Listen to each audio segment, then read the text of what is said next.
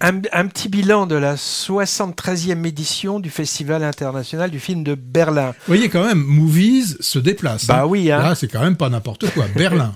Et autrement appelé Berlinale. Alors ça s'est déroulé du 16 au 26 février et où j'étais en effet l'envoyé spécial de Movies pour une semaine. Alors une camarade dont je tairai le nom m'a gentiment dit "Oh, ils accréditent vraiment n'importe qui à Berlin." Je partage Sympa, hein? Non, je partage pas quand même. Bon, alors découverte pour moi de, de ce fameux festival, hein, vraiment impressionnant par rapport à tous ceux auxquels on, on, a assisté depuis à peu près un an. On en a fait quand même pas mal. Alors euh, impressionnant de par le nombre de films proposés déjà environ 400, pour la plupart en avant-première, sauf quelques rétrospectives et, quelques classiques, et également impressionnante par le nombre de lieux dédiés aux projections, une vingtaine, souvent de, grands paquebots à, à, la déco luxueuse, parfois euh, assez kitsch. Le centre névralgique du festival, c'est le Grand Théâtre sur Potsdam Platz, rebaptisé Berlinale Palast pour l'occasion. Alors les organisateurs étaient très contents d'annoncer euh, un taux de remplissage de, de ces grandes salles de, de 90 à 100%. Et ça, c'est un exploit, sachant que les séances débutaient à 9 heures du matin. Donc, grande affluence presque équivalente à celle de l'époque pré-Covid avec 350 000 tickets vendus, j'ai lu. Hein. Alors, une dizaine de sections pour ce rendez-vous qui se veut éthique, éthique du point de vue de la parité, de l'inclusivité, du développement durable. Il y avait toute une littérature là-dessus dans, dans l'épais catalogue. Hein. Alors, la section la plus prestigieuse, c'était la compétition internationale, avec une sélection de 20 films du monde entier. Euh, alors, c'est intéressant parce qu'elle est ouverte à toutes les formes cinématographiques. Il y avait par exemple deux documentaires, et deux films d'animation dans le lot. À noter quand même quatre films allemands dans la sélection. Hein. On n'est jamais mieux servi que par soi-même.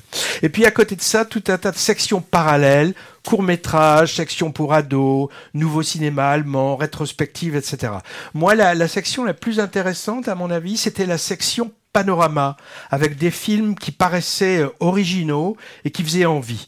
Il y avait aussi, euh, il y a eu aussi un focus et des manifestations spéciales sur l'Ukraine et sur l'Iran. Alors moi j'ai vu une, vingtaine de longs métrages, choisis pour certains euh, au hasard, hein, avec des bonnes et des moins bonnes surprises. Je vais pas les égrener ici, hein. on en parlera éventuellement quand ils sortiront en France, s'ils sortent, ce qui n'est pas sûr du tout pour tous. Hein.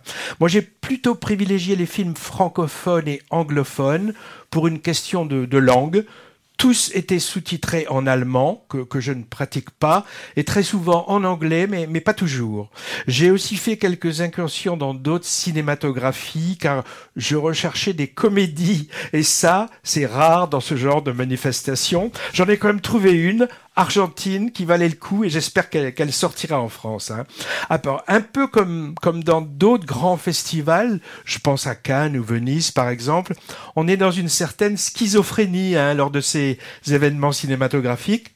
Alors je m'explique, on a d'un côté ben, les soirées de gala, les hommages, les tapis rouges avec la fan zone, les people, souvent américains euh, d'ailleurs. Hein. Par exemple, s'ils sont montrés euh, ben, Spielberg, il y avait un hommage à sa carrière, Bono, euh, Kate Blanchett, John Malkovich, Sean Penn, Vicky Krebs, Daniel Defoe, Peter Dinklage. Tu vois qui c'est Peter Dinklage? C'est le petit monsieur qui joue le Tyrion Lannister de Game of Thrones. Mm -hmm.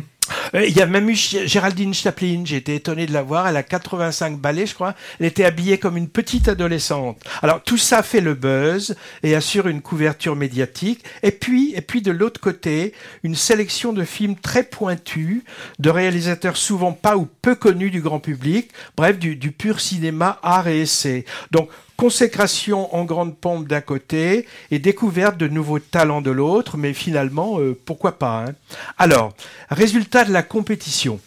Le jury décerne 8 ours. Il y a 8 ours à Berlin. Un d'or pour le meilleur film, et puis 7 d'argent pour la réalisation, le scénario, les acteurs, etc. Le, le, jury était présidé cette année par l'actrice Kristen Stewart. Kristen Stewart, c'est la fameuse Bella de la saga Twilight, aux côtés de Robert Pattinson. Ah tiens, ça faisait longtemps qu'on n'avait pas nommé ce Robert Pattisson. Alors comme lui d'ailleurs, elle s'est reconvertie depuis vers un, un, cinéma un peu plus arty, français en particulier. Elle a tourné euh, deux films avec euh, Olivier Assayas. On l'a vu aussi, cette Kristen Stewart, dans deux biopics.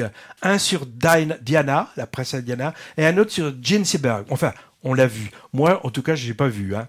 Donc, pour les résultats, Cocorico, les deux tickets français de la compète repartent avec des honneurs.